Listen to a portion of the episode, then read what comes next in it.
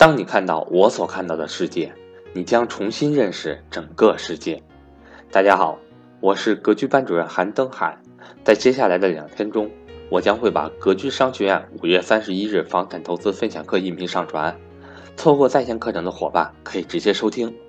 另外，格局商学院在六月六日有安排理财初级班课程，在六月十一日有安排理财高级班课程。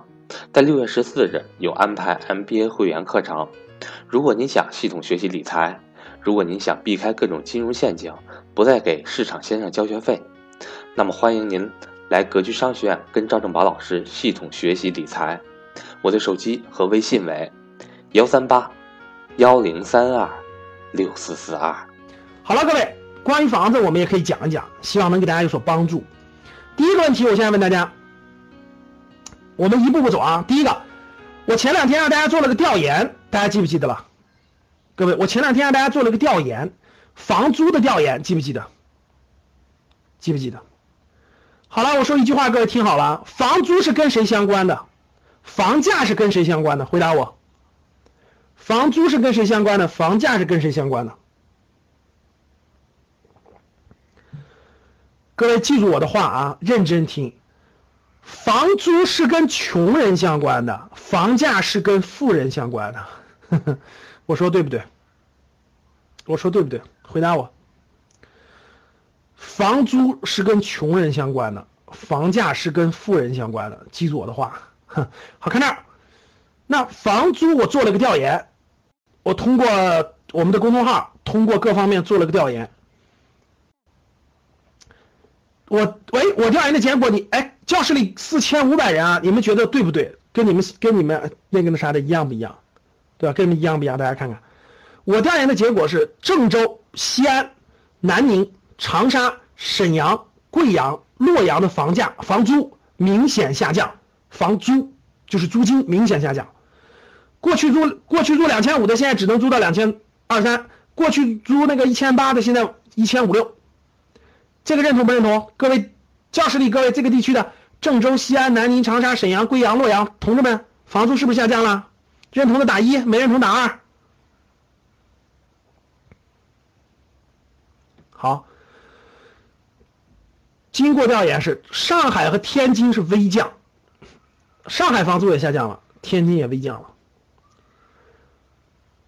北京，我说房租啊，我说房租，我先说房租。北京、广州、深圳、武汉、成都几乎没动。就是没动，就房租没动，一季度涨了涨啊，一我们不说一季度，我们说最近就其实往下走了。北京、广州、深圳、武汉、成都几乎没动，或者说微涨吧。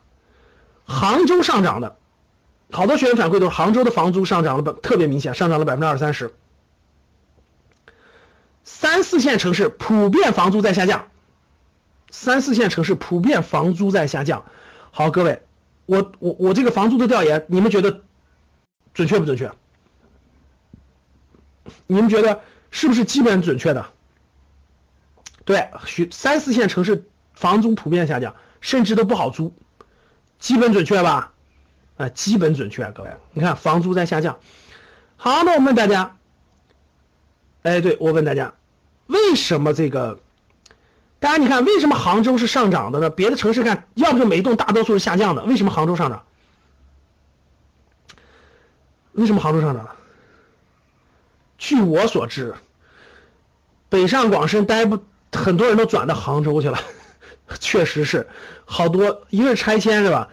一个是那个好多好多这个转移的很多去新一线城市，杭州是排名很靠前，很多这个跑到这个杭州去那个工作，人也过去一批，然后普通房就拆一批，啊，你再加上杭州的互联网发展非常好。大量的应届生真的这个或包括各方面往杭州走，杭州的这个租金在上涨，说明杭州的这个大学毕业生，包括这个白领人群在聚集，在聚集，大量在去。那我问大家，为什么郑州、西安、南宁、长沙、贵阳等等这些城市房租下降了？为什么房租在下降？大家回答我。几个原因，主要是，也不是留不住人，其实主要还是房建的房子特别多。第一个是建的房子特别多，我问你们，你们去过这些城市，你们发现没发现这些城市里面的拆迁房特别多？西安的各位，西安市内是不是特别多城中村？各位，你们仔细去想嘛，这这几个城市里的城中村特别多，郊区的房子特别多，农就是当地农民盖的拆迁房、集资房、小产权房特别多。我说的对不对？特别多，所以房租根本上不去。他的他自己家房子一一间房子三百也租，两百也租，所以说量特别大，所以租金根本上不去，供应量特别大。我说对不对？三四线城市普遍下降，所以其实各位从租金，咱从房子的租租来看，对控制率其实非常高的。所以大家通过上面就可以看得出来，北上广深、杭州这样的城市，像北上广深。杭州、武汉、成都这样的城市控制率还比较低，毕竟人口涌入很多。其他城市各位房子根本不缺，各位你们觉得你们觉得其他城市缺房子吗？就说他真的是没房子，大家就穷穷人就没地儿住，你们觉得是这样的吗？通过房租的调研，其实可以看得出来，对穷人来说他是租房子的，租房子，房子的出租就是房子带来的现金流。房子能带来的现金流，其实是这个房子真实的居住价值。各位听好了，它叫做居住价值。房子卖多少钱，那是它的金融属性，大家懂了？这是两者已经拉开了。租房子的使用的是房子的居住价值，所以那个房租才是这个房子真正的居住价值。房租房子的售价是它的金融价值，两者拉开了已经。所以各位记住，一个房子的。它的居住的真实价值是多少呢？是它年租金回报率的回报的百，我认为到百分之四、百分之五是比较合理的。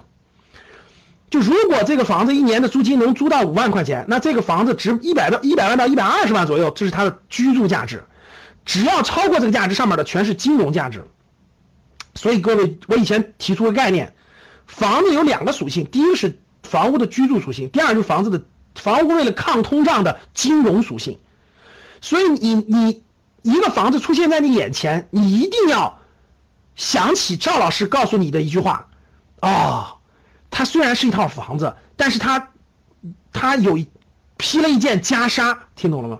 它披了一件袈裟，它的居住价值是一个价值，它的金融价值是一个价值，你一定要搞清楚，你买的是它的居住价值还是金融价值，还是两者都买的？听懂了吗？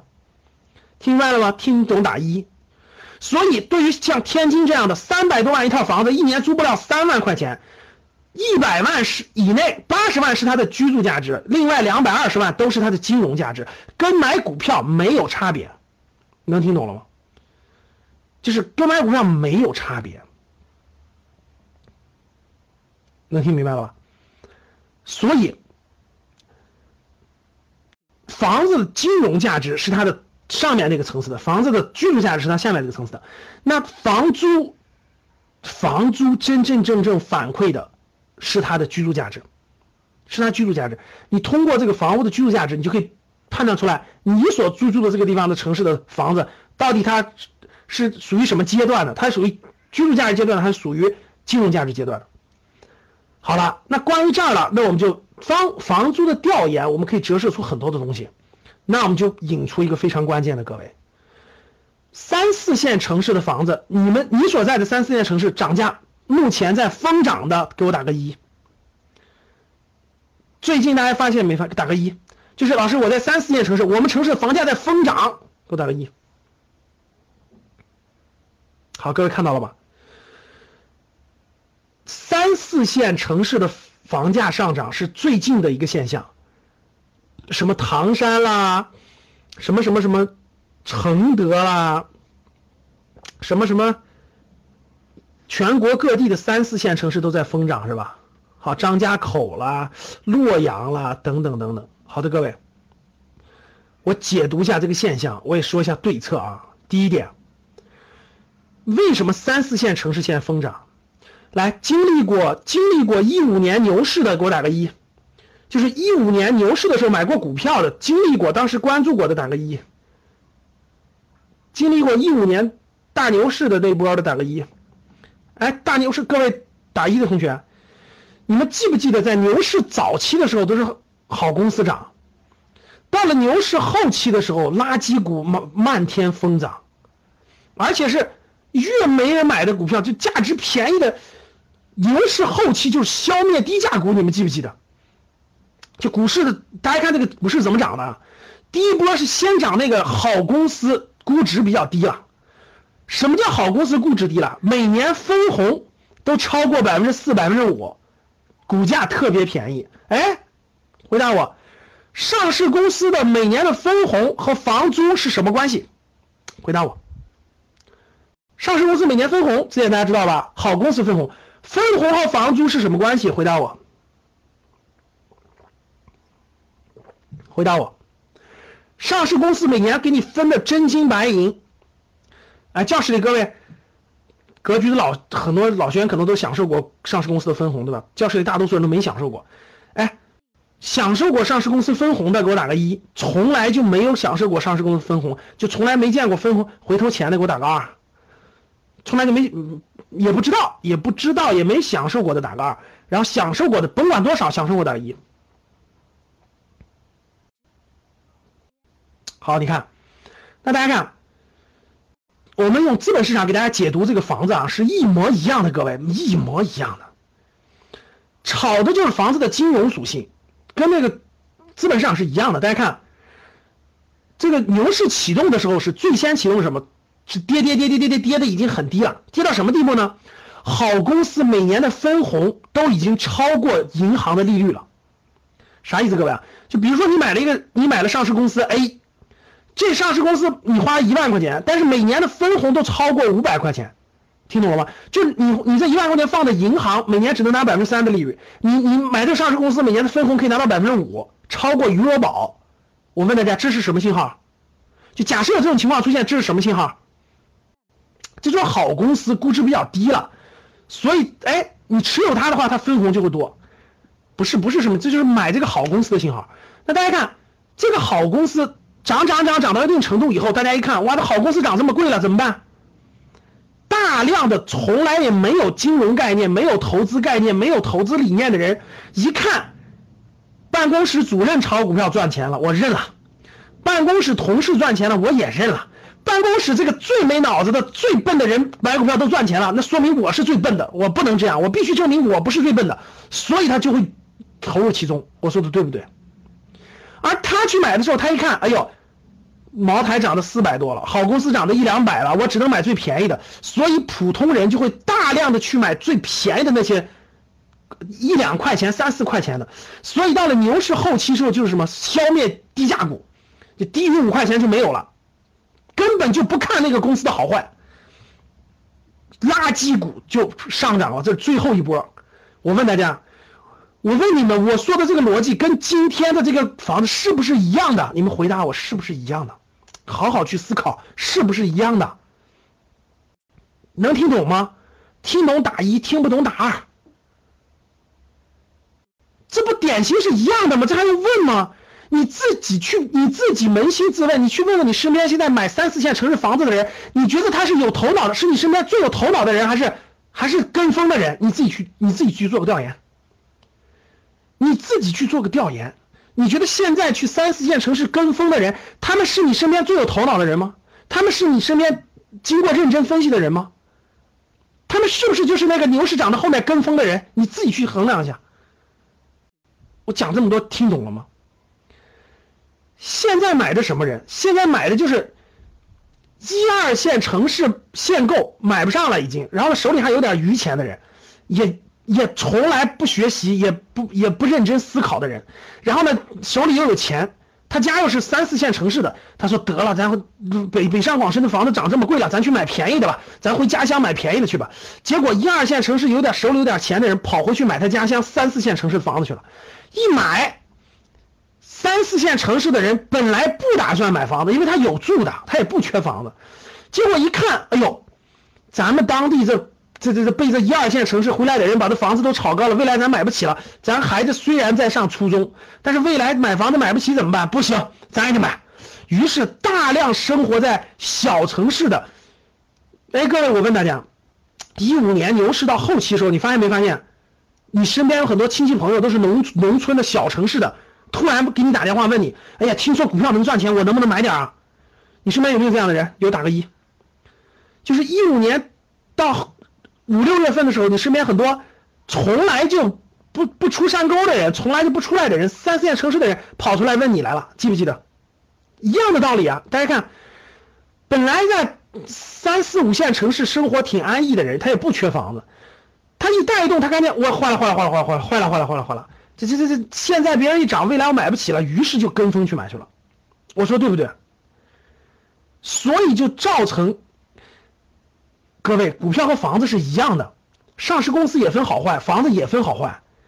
现在就大量的跟风盘的最后一波，就去涌到了这个三四线以下的普通城市去托盘去了，大家能听懂吗？